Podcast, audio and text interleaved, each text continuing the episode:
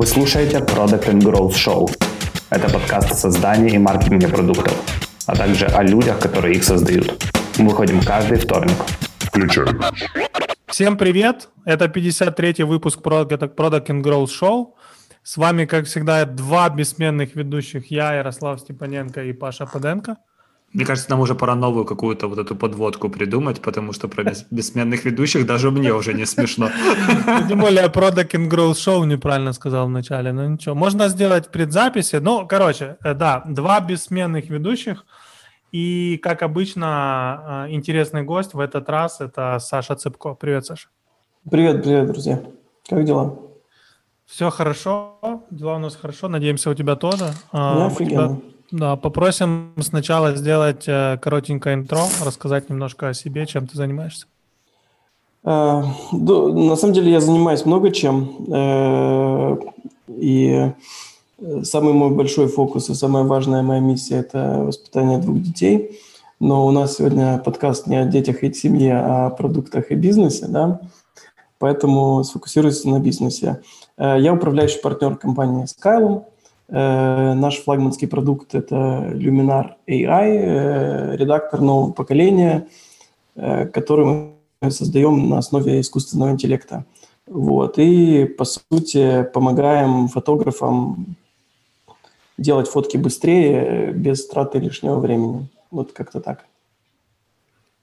Слушай, мы, э, когда записали предыдущий подкаст, у нас был выпуск с ребятами, которые там сделали AI, который генерирует музыку на основе сэмплов и структур композиций.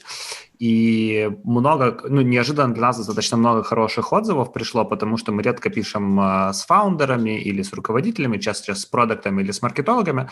Поэтому вот пришло пару вопросов, которые мы не задали в прошлый раз. А, ребятам, и мы хотели бы отыграться сейчас и попробовать немножко твою историю раскрутить э, сначала. Поэтому первый вопрос нашей стороны будет такой, откуда вообще появилась идея делать фотопродукты? Э, знаете, слушай, идея, идея пришла на самом деле достаточно органично, потому что мы практически все фотографы в той или иной степени, еще до того, как фотография стала мейнстримом, э, в Макфане, а потом в Скайлуме мы очень много фотографировали. Э, вначале на первые айфоны, потом покупали камеры, потом покупали дроны, потом покупали GoPro. Так или иначе, культура Скайлума, она связана с созданием фотографий. Вот.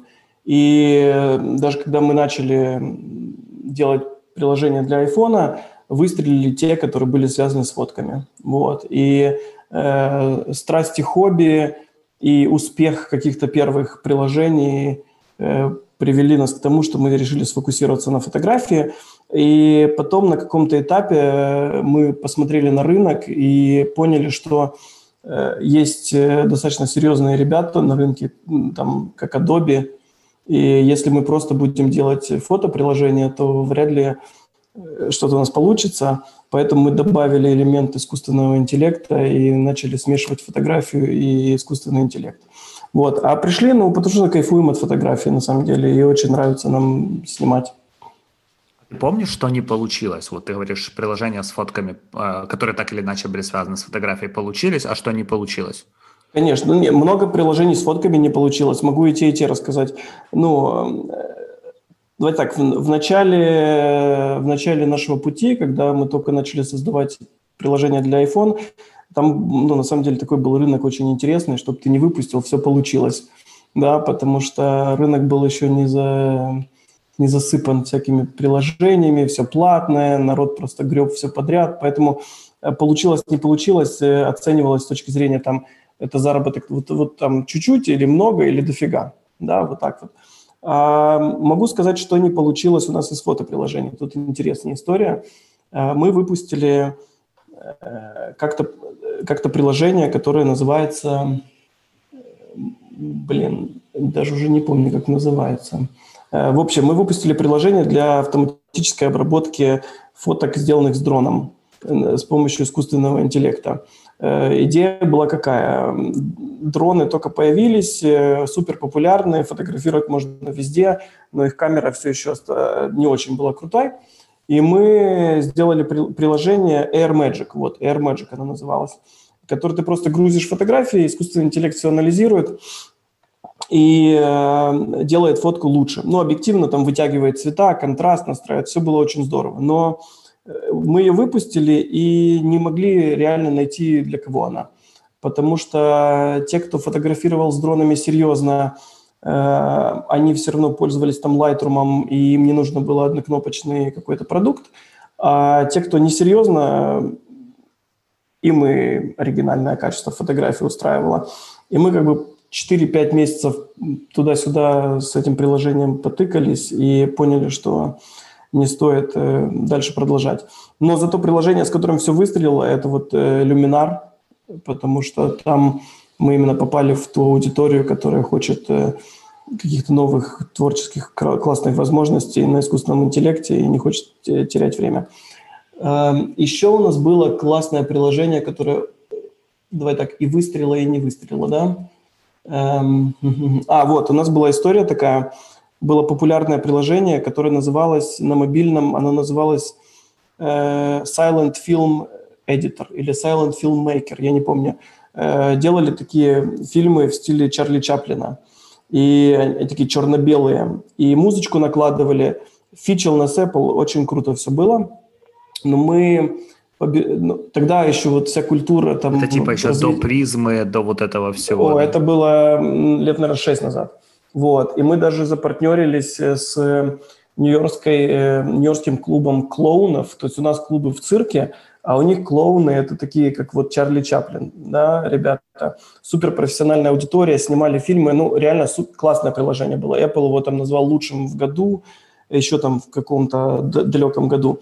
Но мы не имея какого-то бэкграунда в развитии продукта, в продукт-менеджменте, мы начали делать какие-то интуитивные такие действия, посмотрели, что начали выходить камеры, которые не про silent фильмы, то есть начало там 20 века, а типа vintage.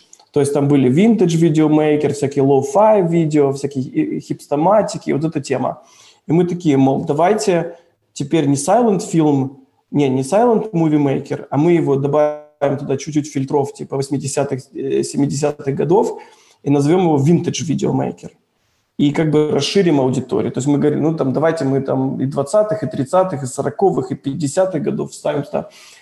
И все вниз пошло. И мы реально выпустили продукт, который там миллионы пользователей у него было в свое время, а мы расшир... пытались расширить аудиторию и пытались понравиться всем и просто завалили. То есть мы с тех Хотя пор почему поняли... это произошло? Вы какой-то постмортем пытались сделать?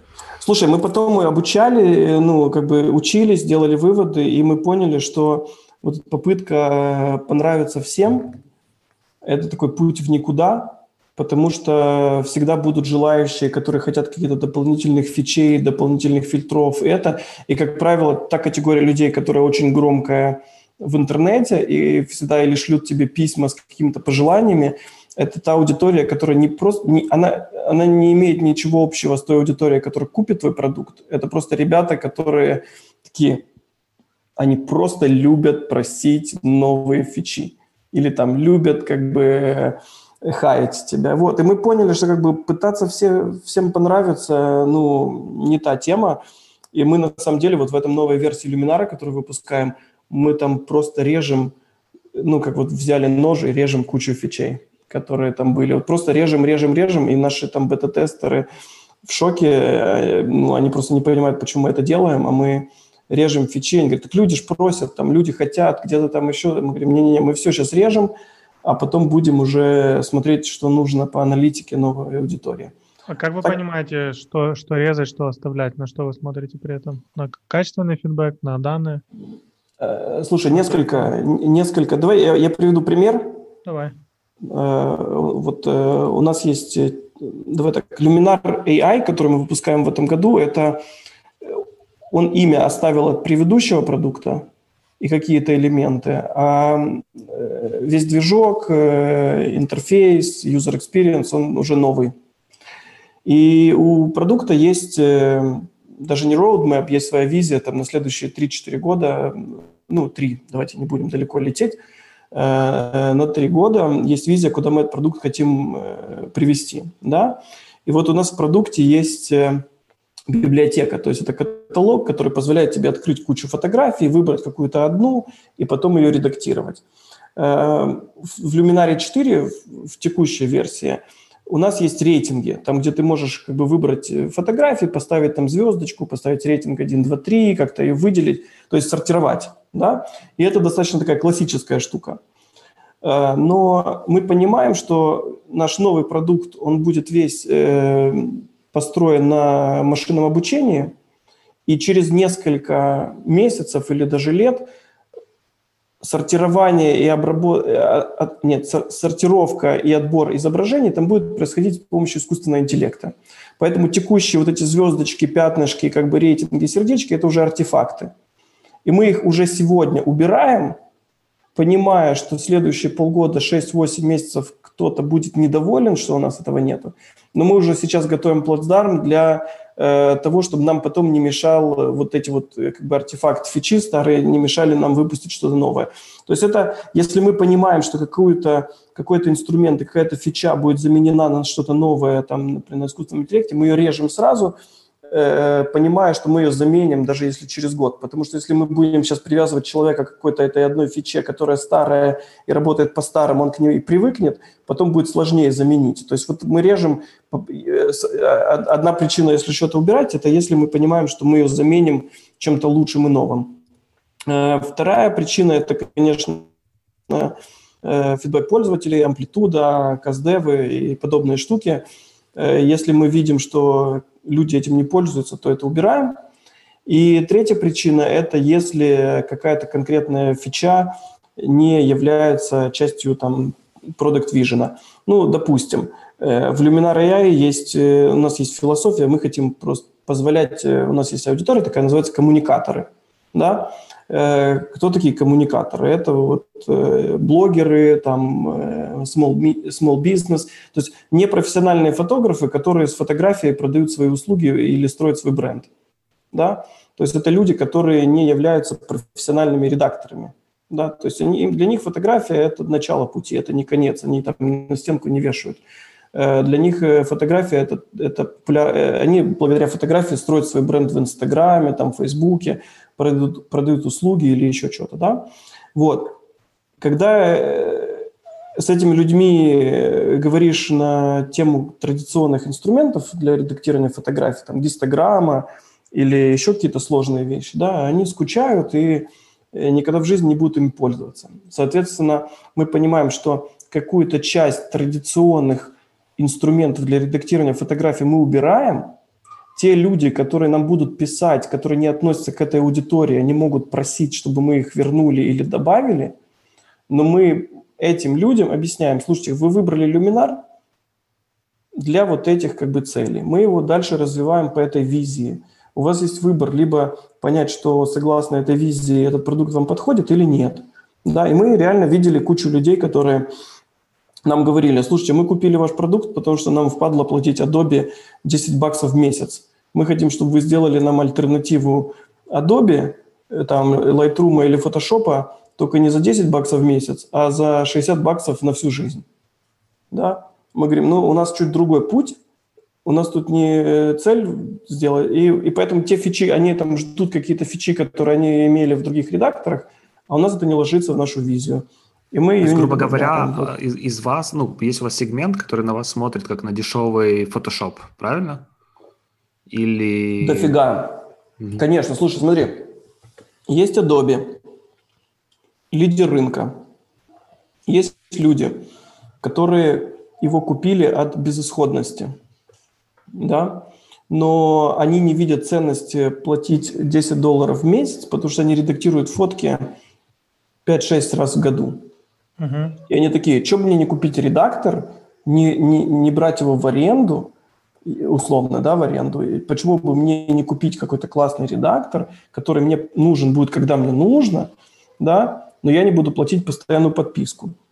И они приходят и пытаются найти это там в люминаре, в каких-то других вещах, да, но это же не цель, да, если э, Поэтому те люди, которые к нам приходят и говорят, добавьте абсолютно все, все фичи, которые есть в Photoshop или в Lightroom, только не, не, не берите с меня подписку, мы говорим, слушайте, ребят, мы считаем, что Adobe за 10 баксов в месяц дает вам столько ценности, что вы просто должны просто радоваться.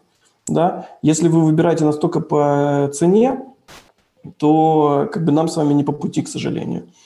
Вот. И, ну, да, есть, есть риск того, что эти люди потом идут в social media и говорят, тут Skylum, маленькая компания, уже настолько себя э, ведет, как бы зазнавшаяся, отказывается от пользователей, пусть им там такое будет, да. Вот, ну, приходится. У нас, если что, в подкасте можно материться, вдруг тебе захотелось, э, мы прощаем это. А, У меня дети еще просто за стенкой. Я так думаю, так, сейчас матюкнуться или это... У меня уже сын, у меня уже сын пришел ко мне, говорит, пап, э, хочешь расскажу тебе свой любимый матюк? Ему 4 года. Я говорю, подожди, если у тебя есть любимый матюк, скорее всего, у тебя есть, наверное, еще парочка других нелюбимых матюков, да? Поэтому я пока сдерживаюсь.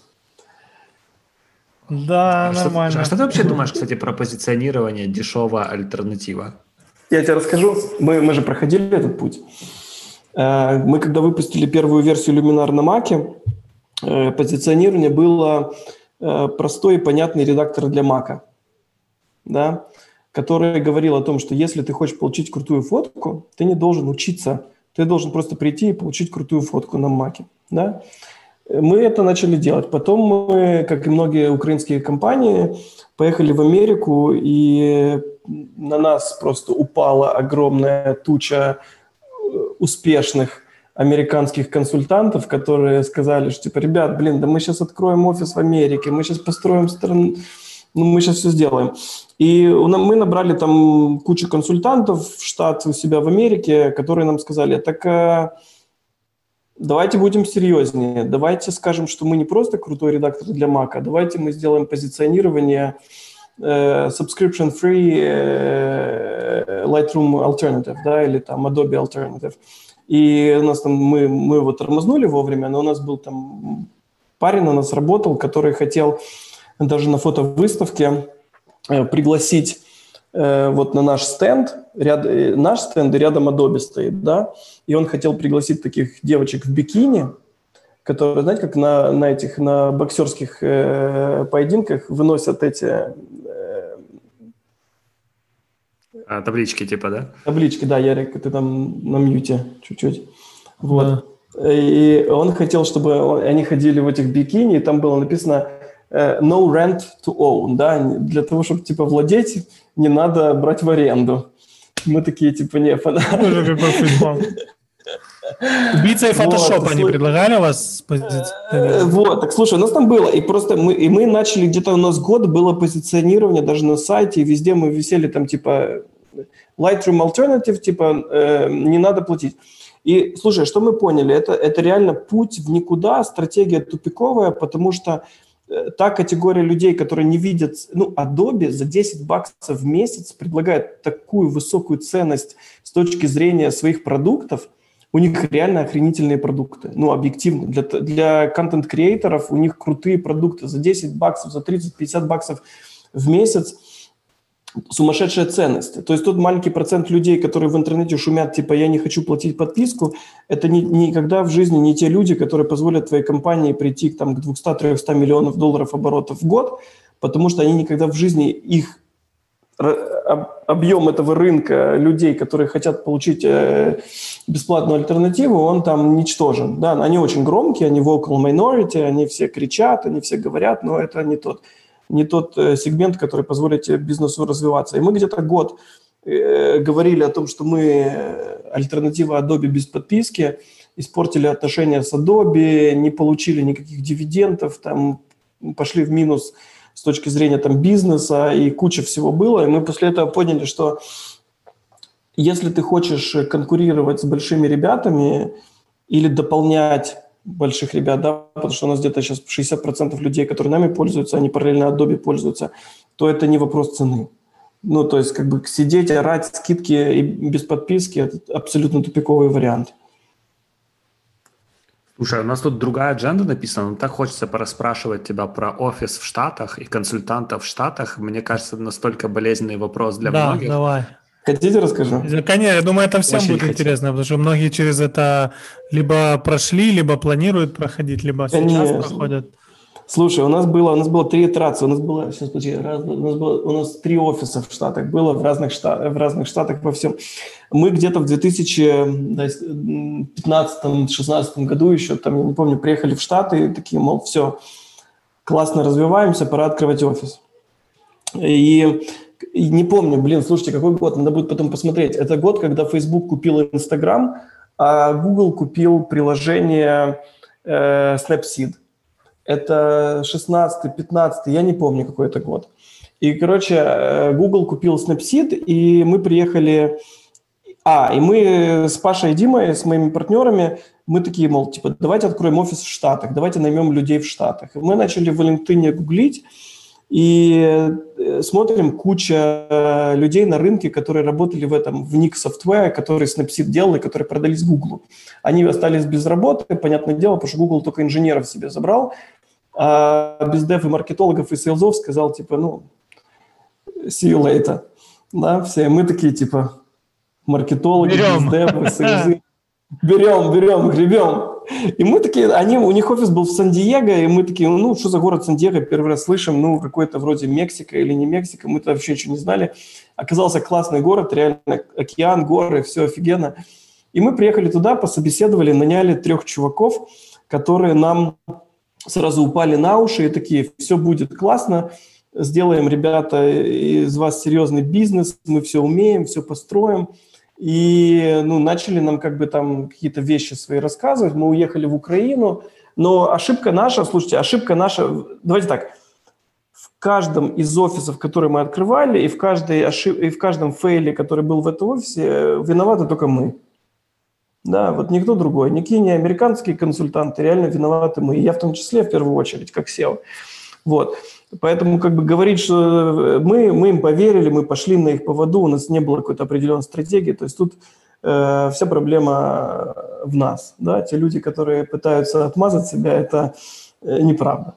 Вот. Э, мы уехали в Украину, попытались сделать так, чтобы эти люди в США нам построили крутой бизнес – не зная продукт, не зная нашей культуры, не зная, куда мы двигаемся, мы ставили перед ними какие-то цели, рамки, задачи, которые как бы мы из океана там высылали им какие-то штуки. То есть первый, первый год это был fail просто.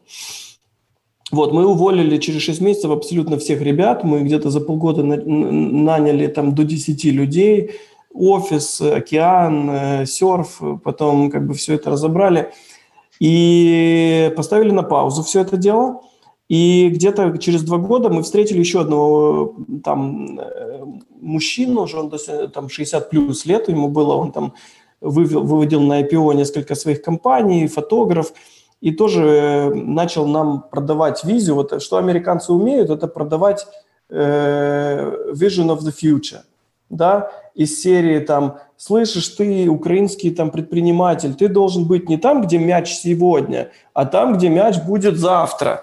И ты смотри туда, куда мяч полетит через секунду, а не там, где ты сегодня думаешь. Ну, то есть куча вот этих вот вещей, которые там для американского бизнеса, они как бы понятны, но когда это говоришь украинцам, э, в глазах зажигаются доллары, там, и люди думают, ну, все, как бы словили э, это, вот, открыли мы офис второй в Белвью, возле Амазона и Microsoft. Опять же, открыли, потому что этот чувачок жил там.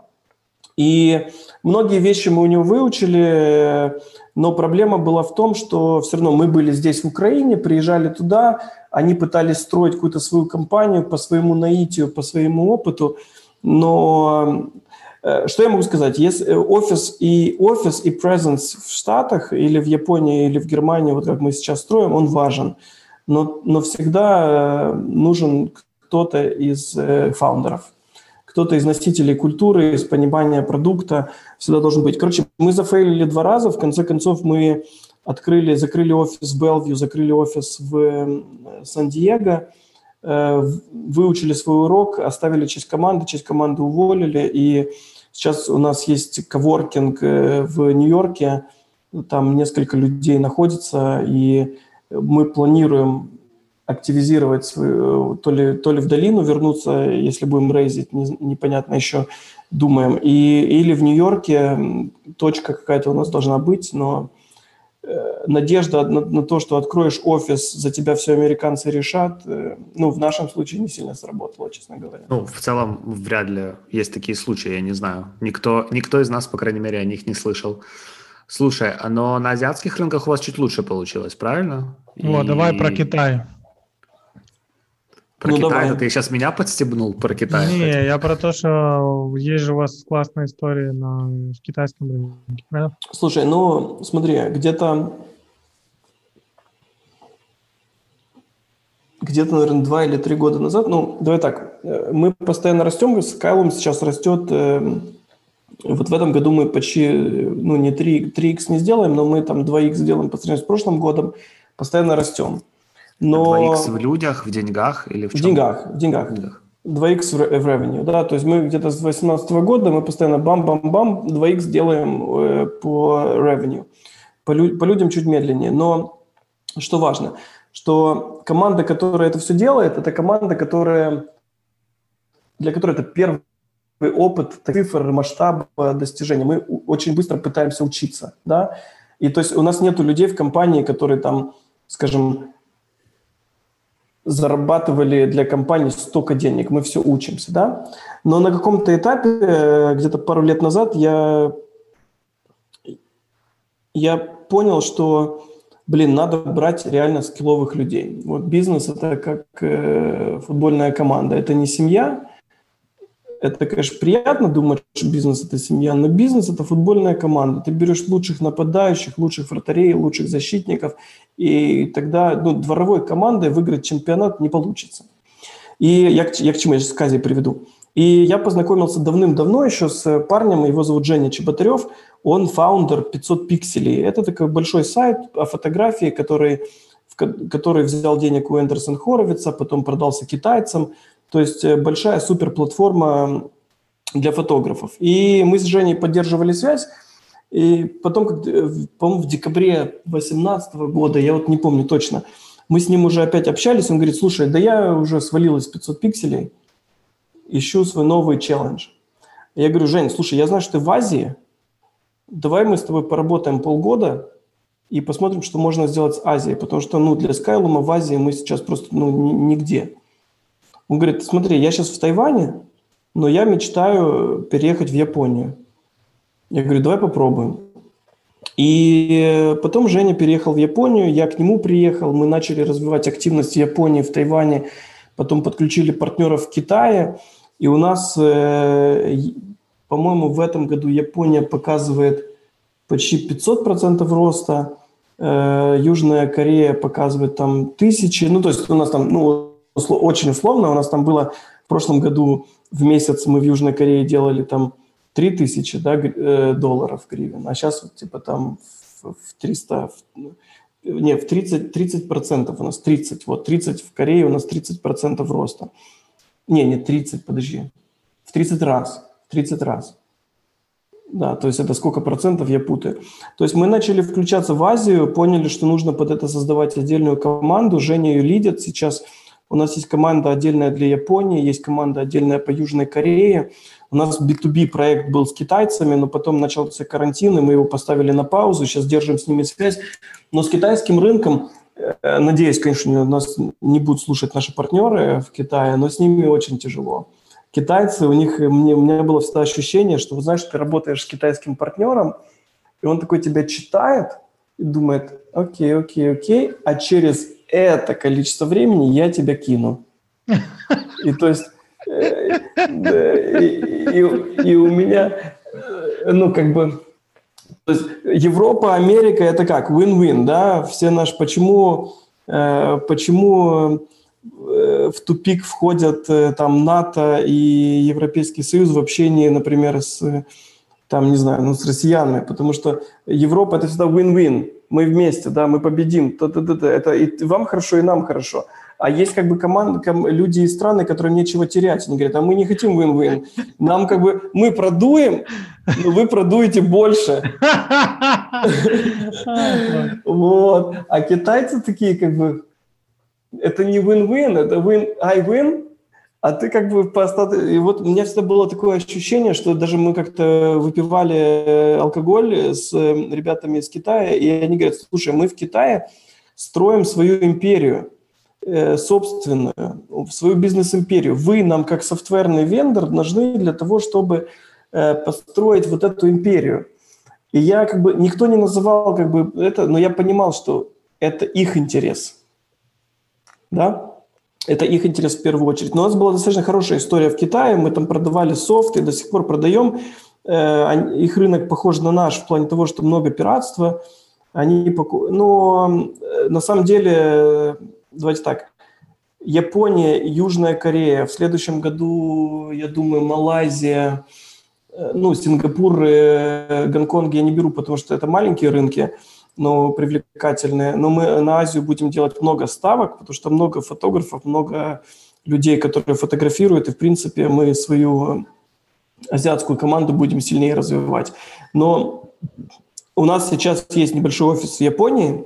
Из-за карантина мы его на ключик закрыли, вот, но мы его откроем, как только карантин снимет, и опять будем нанимать команду. Супер, ну, они там дороже гораздо, мы пробовали пытаться, мы пробовали делать маркетинг из Украины в Японии. Продукты, их позиционирование, месседжинг, который в каналах транслируется, он очень сильно отличается для азиатских рынков от того, что вы делаете в Европе, Штатах? Он сейчас не отличается. Мы сейчас подключили, на самом деле, банду из Украины для того, чтобы помочь нам с коммуникационной стратегией. Вот, э, с Люминаром. Они крутую работу сделали у нас в команде, если честно, были люди, которые говорили, да блин, зачем им украинское агентство? Ну, ну куда это годится? Ну давайте нет. Но не прогадали. Они классно сделали. У нас сейчас будет общее позиционирование на весь мир, которое банда сделала. И мы реально кайфанули от работы с ними. А дальше будем, конечно, адаптировать, потому что есть многие вещи, связанные с продуктом, которые Э, ну, не работает в Японии. Там, ну, мы, у нас, например, в э, фокус на шаблоны, такие темплейты, которые на, на одной, одной кнопочкой меняют твое изображение. И мы понимаем, что те шаблоны, например, которые будут работать в Японии, они не будут работать в Германии там, или в Штатах. Более того, японцы вообще не воспринимали наши сообщения о Lightroom без подписки. То есть американцы как бы воспринимали, а японцы такие, блин, у нас нет этой боли. То есть вообще ноль. Южная Корея сообщение о цене вообще не отстреливала. То есть Азия, вопрос о скидках у нас вообще не работал никогда в продукте. Не работал, потому что они не price sensitive или для них? Понятия не имею. Работают? Слушай, блин, не знаю почему. Может, мы им как-то переводили, конечно, по-идиотски. Там совсем не то, что мы хотели, звучало. Хм. Э, но, но если, знаешь, мы делаем скидки, какие-то промо, и мы пишем там на баннерах э, серии там «Сэкономь деньги в Европе или в Америке», и оно работает. А в, ну, как бы, если в Европе, в Америке скидки и все такое, это там инкриз может быть 100, 120, 150 процентов, то в Азии это может быть там 15-20 процентов, то, конечно, для тех людей, которые хотят, им, э, для них э, совершенно другие вещи интересны. Мы делали небольшое исследование с партнерами в Японии. Э, представьте, в стране 120 миллионов людей, ну, условно, приблизительно в Японии, да, из них 10 миллионов официально каждые выходные выезжает за город фотографировать природу. То есть это, это, это был, была аналитика их министерства там, туризма. То есть объ... и эти люди фотографируют как часть их жизни. Когда ты им говоришь, типа, купи фоторедактор со скидкой, им плевать, потому что это часть их жизни. Им нужно говорить о эмоциях, о продолжении там каких-то их проектов, о каких-то новых возможностях. Когда ты им говоришь, сэкономи, они говорят, ребята, у нас не в этом проблема, у нас проблема совершенно в других вещах, вы, вы с нами говорите на разных языках. И мы поняли, что, например, э, ценности абсолютно продуктовые, которые мы закладываем где-то в, в западном мире, и то, что мы, о чем мы говорим в Японии или в Южной Корее, это совершенно разные вещи. Э, еще такой интересный пример. Мы сейчас э, запустили предзаказ на новый продукт, да, мы его еще не выпустили. И партнеры в Америке или в Европе готовы рекламировать этот продукт, не видя продукт. Да, mm. потому что они нам доверяют. Мы там какие-то видео показали, фотографии, там они статьи пишут, и мы им показали демо продукта онлайн.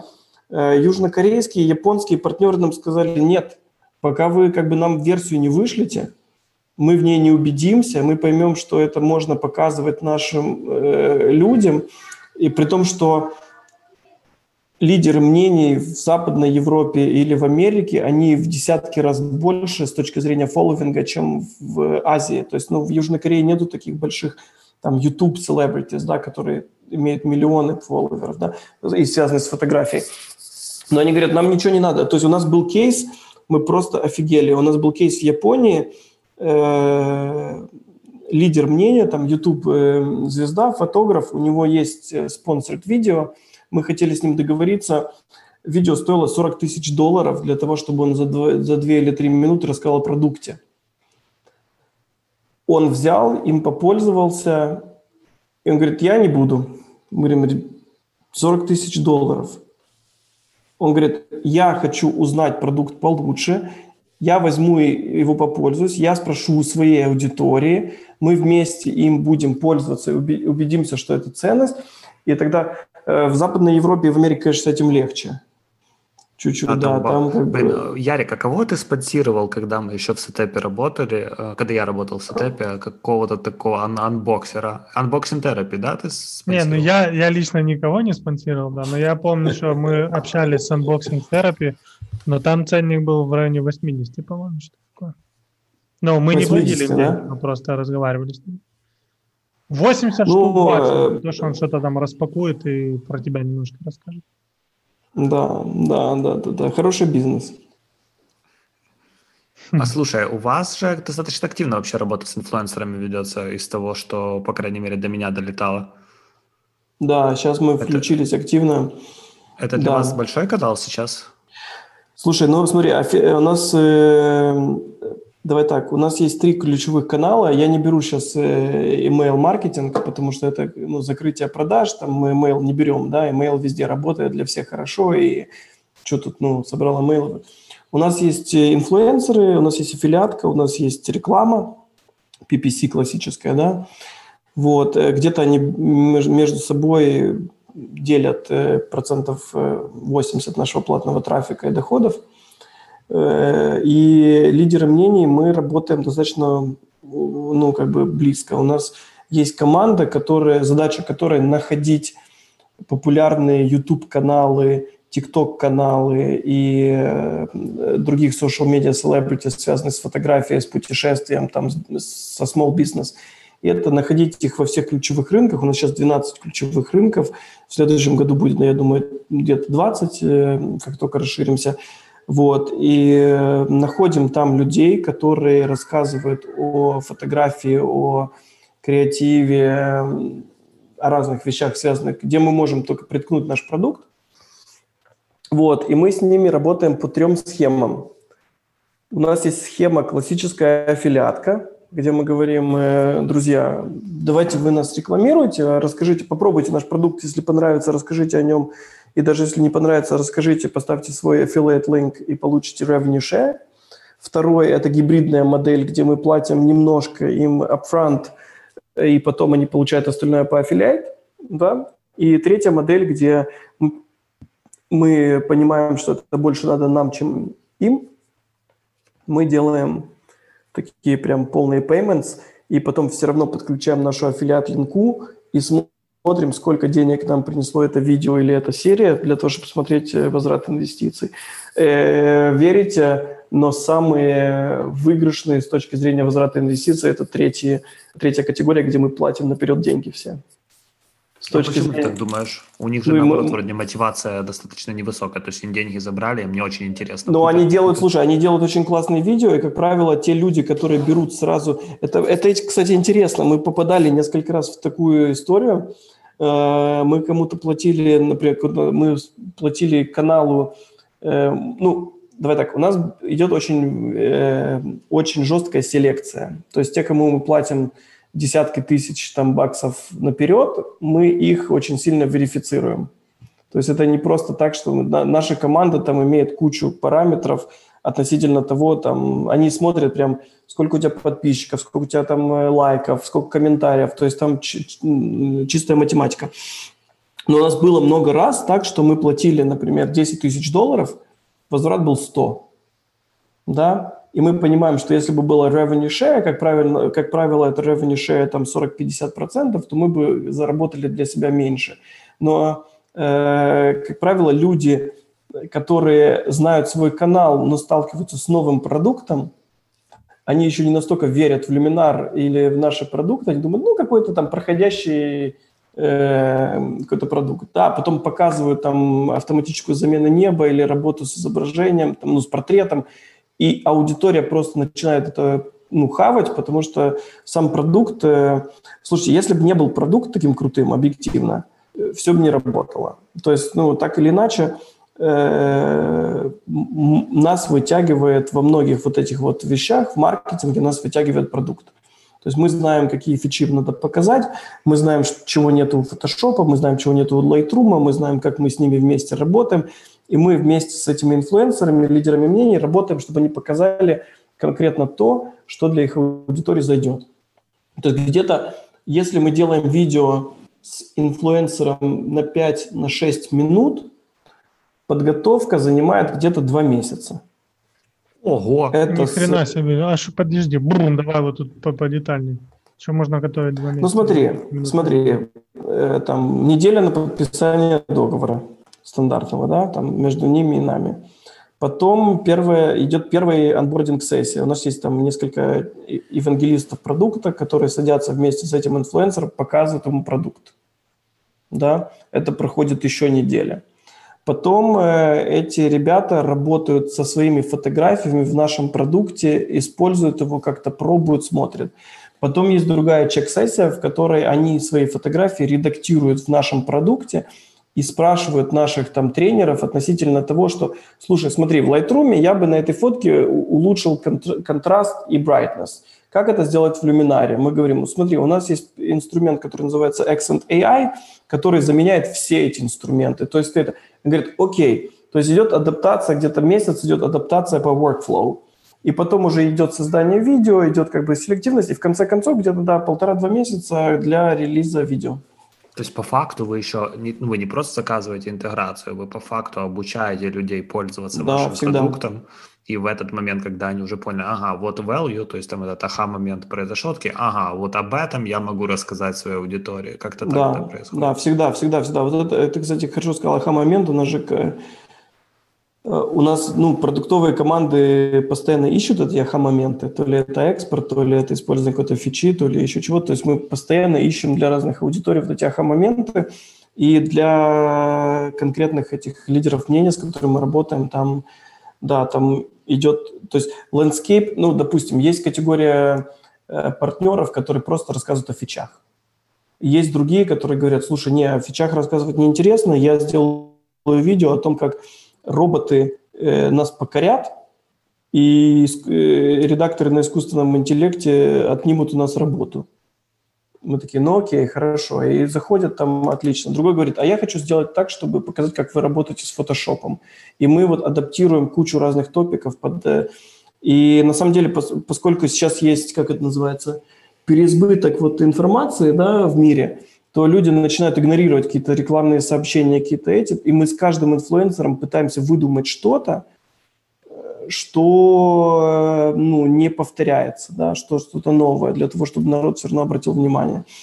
То есть, там, например, сейчас сделали с э, парнем классным из Португалии видео, оно, по-моему, за два дня набрало почти 70 или там 80 тысяч просмотров.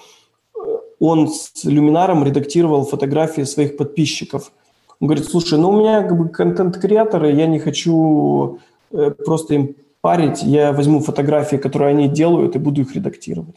То есть нужно, нужно под всех подстраивать. Чисто гнуть свою линию и говорить, что мы классные, вот это наш баннер, и делаем таким образом, э, ну, фонарь, ничего не работает. Очень прикольный подход.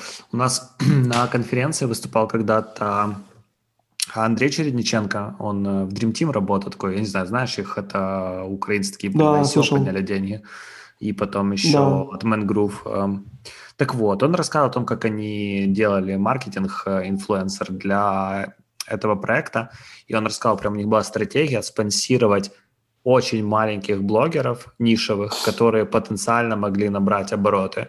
Класс. И вот это у них конвертило лучше, чем приходить сразу к большим ребятам с большими чеками тоже. и пытаться через них что-то сделать. У нас то же самое. Но мы, мы уже увидели, что, э, смотри, ты через больших ребят набираешь бренд awareness, а покупают люди, когда твой сосед тебе рекламирует. То есть, условно, там Кличко может с телевизора сказать, пейте эти витамины, ты о них узнаешь, но купишь их, когда твой сосед через забор скажет, я уже месяц не болею, потому что эти витамины пью. Ну вот, да, это как да, бы та же схема, э, которая ну, тут работает. Поэтому мы с микроинфлюенсерами работаем. С ними, на самом деле, работать гораздо интереснее в том плане, что, ну, парадокс, но более маленькие э, э, лидеры, ну, давайте так, лидеры мнений, они больше парятся о качестве продукта, который ты создаешь и который они продают своей аудитории. А, и они искренне интересуются. То есть они смотрят, они узнают фичи, они работают с нашими продуктами, они там подключаются, они общаются. У нас мы начали в каздевах использовать э, микроинфлюенсеров. И они как бы сначала подключаются на уровне каздева, да, потому что мы им показываем, там работаем с ними, а потом им нравится, и мы говорим, ну, давайте теперь что-нибудь там дальше продолжим, да, где-то разговор. Это реально интересная стратегия. Мне кажется, знаешь, почему так происходит? Потому что, типа, платформы, а, там, условно, YouTube, они создают вот это ощущение близости между креаторами и аудиторией, и с ростом этой аудитории ощущение близости очень пропадает. Соответственно, чем меньше да. у тебя аудитория, тем ты себя физически ближе к ней чувствуешь, поэтому, знаешь, как перед пацанами стыдно, если можно так сказать. Ну да. Может быть, да. Слушай, но хочется еще поговорить немножко о продуктовой команде. Ты говорил, что когда вы стартовали, ничего не было. То есть я так понял, что у вас продукт менеджмент как функция, в принципе, не так давно появилась. Да, давай начнем с того, что у нас есть сегодня, и откатимся назад. Да?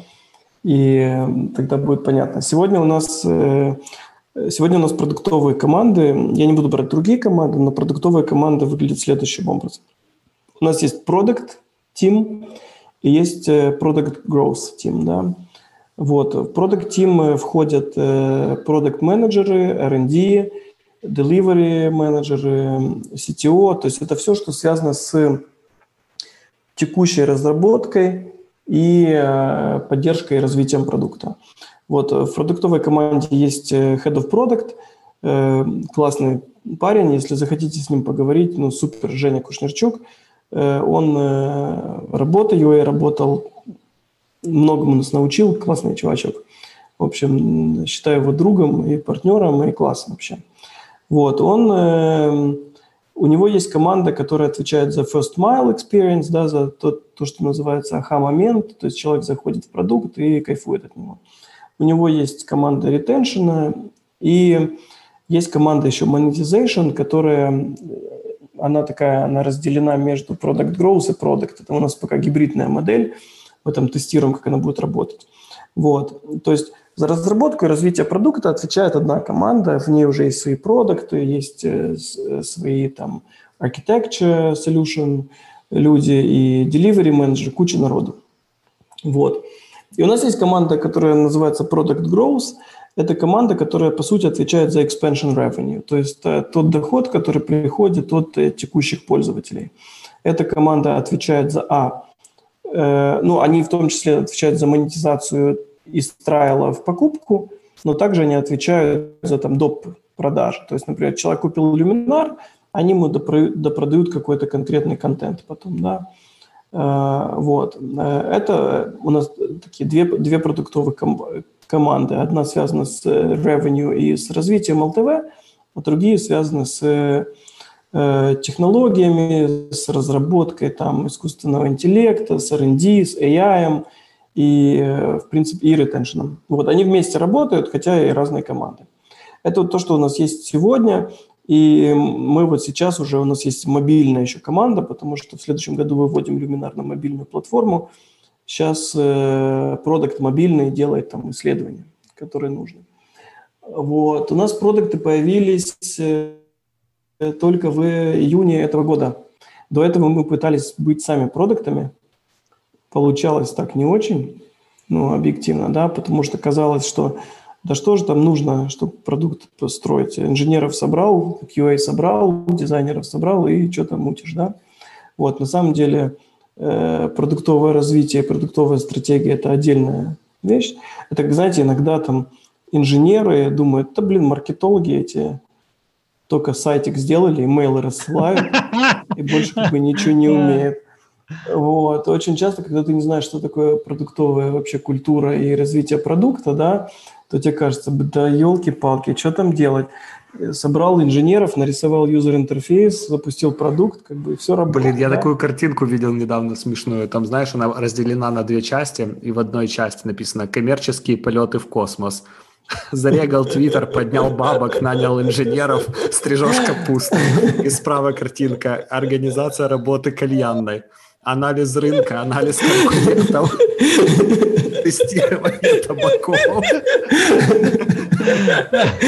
Ну, слушай, да, ну, объективно, слушай, конечно, блин, э, тут э, ну, то же самое, да, это как, э, ну, все правда, да, и поэтому, как бы, мы знаем то, чего, вернее так, мы не знаем, чего мы не знаем, да, и нам кажется, что все очень просто и очень легко, и как бы и продукты создавать, и маркетингом заниматься, и финансы вести, и там отмазывать компании от каких-то там э, исков и всего остального, кажется, что как бы нефиг делать, да.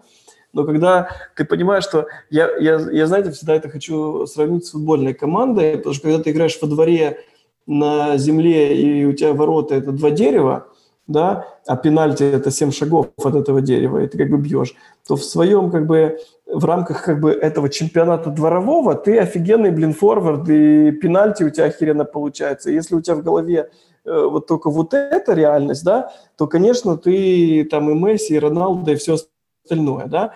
Но если для тебя открывается другая реальность, в которой существуют другие команды, другие продукты, другие рынки, другое все, то ты понимаешь, что все гораздо сложнее, да, и тут как бы Э, нельзя быть всем, да, нужно как бы нанимать экспертов в своей области для того, чтобы они помогали тебе растить эту команду.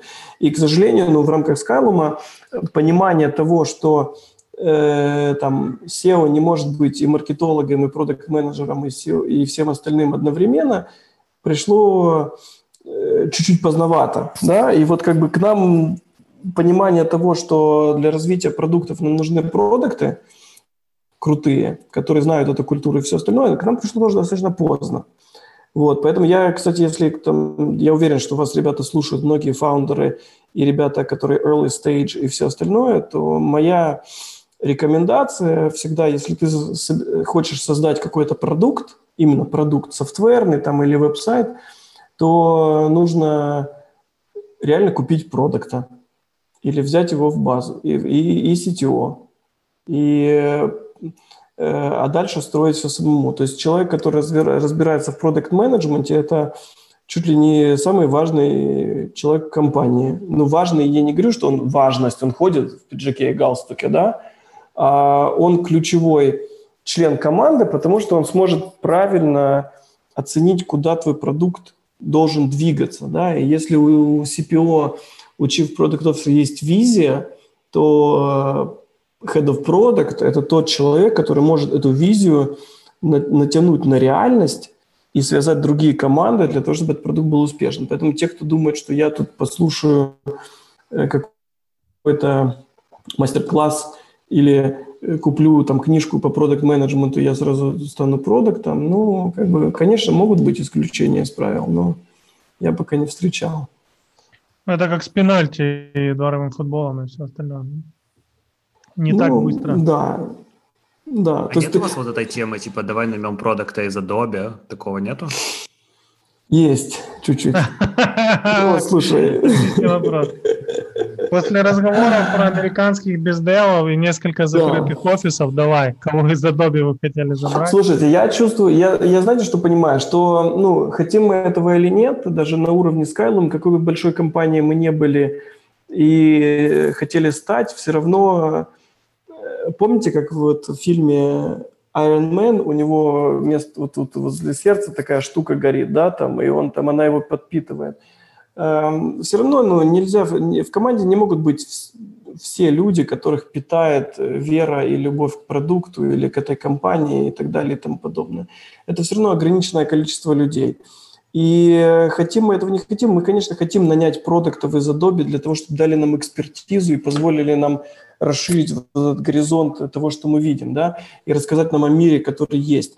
Но вот эту теплоту, вот эту веру в продукт, мы все равно должны ее держать в себе, пытаться, и, ну, не пытаться, а делиться этой верой и любовью к продукту со всеми остальными, но э, надо понимать, что в компании будет всегда небольшой процент людей, которые искренне верят и любят свой продукт, свою миссию, свою, свою, свою, свою, свое, свое дело.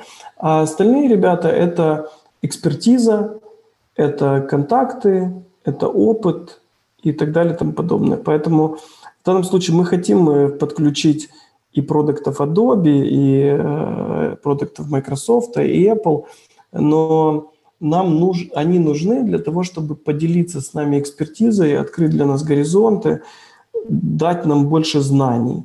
Э, потому что самая большая проблема, например, наша, которую я сейчас вижу и с которой мы боремся, это такое, знаете, ложное убеждение, я уже все знаю, поэтому я, я понимаю, куда бежать.